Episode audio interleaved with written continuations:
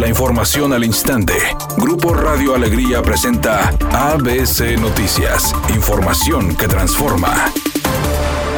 Durante una reunión este día con integrantes de su gabinete, el gobernador del estado, Jaime Rodríguez Calderón, informó que actualmente se combaten cinco incendios forestales en Nuevo León. Los cinco incendios que tenemos en este momento, tenemos controlados ya dos, son la laguna y la cuesta en Galeana. Tenemos un incendio de joven, podríamos decirlo así, en el caso de Zaragoza, el municipio de Zaragoza, en el ejido Dulces Nombres, que está avanzando, que es una zona de la montaña, en donde ya está ahí evaluándose el ataque, ya está en cierta medida trabajando, hay un 20%. Y un incendio preocupante que es el caso de Montemorelos Rayones, en el que ya se estableció una base de operaciones en este momento para atacar este incendio. Y el incendio de Santiago, que ya lleva un control aproximadamente del 70%. Por otra parte, el mandatario estatal mencionó que implementarán un plan para construir las viviendas de los habitantes de Santiago que resultaron afectados por el incendio forestal. Todos estos incendios tienen y tendrán un trabajo que tenemos que hacer, no solamente el control del incendio. En el caso de Santiago,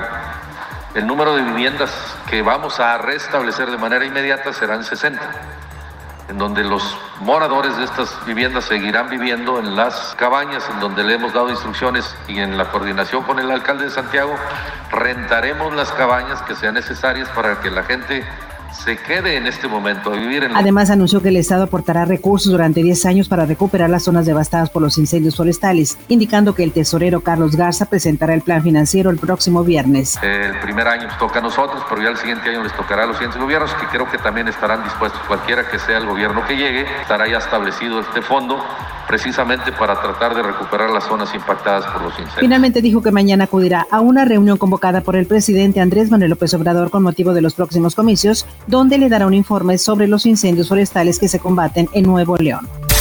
La Secretaría de Relaciones Exteriores firmó un convenio de colaboración con el Instituto Mexicano del Seguro Social, el Banco del Bienestar y el Infonavit para brindar servicios de banca, salud y acceso a la vivienda a nuestros connacionales que viven en Estados Unidos y que regresan por la vía de la repatriación o retorno voluntario. Y es que en febrero pasado la Secretaría de Hacienda dio luz verde para que migrantes mexicanos puedan aperturar cuentas de débito a fin de evitar cobros excesivos en el envío de remesas a sus familiares. Editorial ABC con Eduardo Garza. No entregue su credencial de elector a nadie. Que no lo convenzan de darles el documento por una despensa. Nadie lo puede obligar. El INE es un documento personal y cuidado si se lo entrega o le sacan fotos a la credencial. Porque igual se usa para un fraude electoral como también lo pueden usar para estafarlo a usted usando sus datos personales. Cuidado con quien le pida su credencial de elector. Tigres Femenil vuelve hoy a la carga en la búsqueda de recuperar el liderato del Guardianes Clausura 2021. El equipo dirigido por Roberto Medina recibe esta noche en el Estadio Universitario AFC Juárez Femenil en punto de las 20:30 horas. Las universitarias buscarán el triunfo para regresar a lo más alto de la tabla y llegar con una buena motivación al clásico regio femenil de la próxima jornada.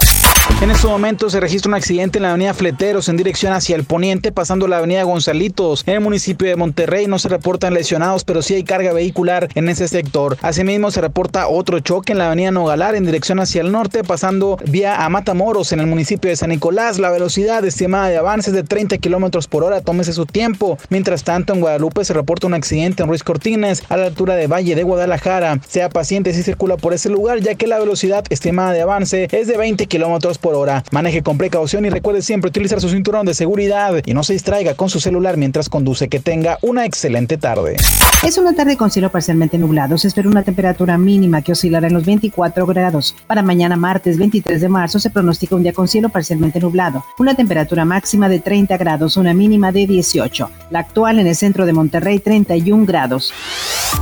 ABC Noticias. Información que transforma.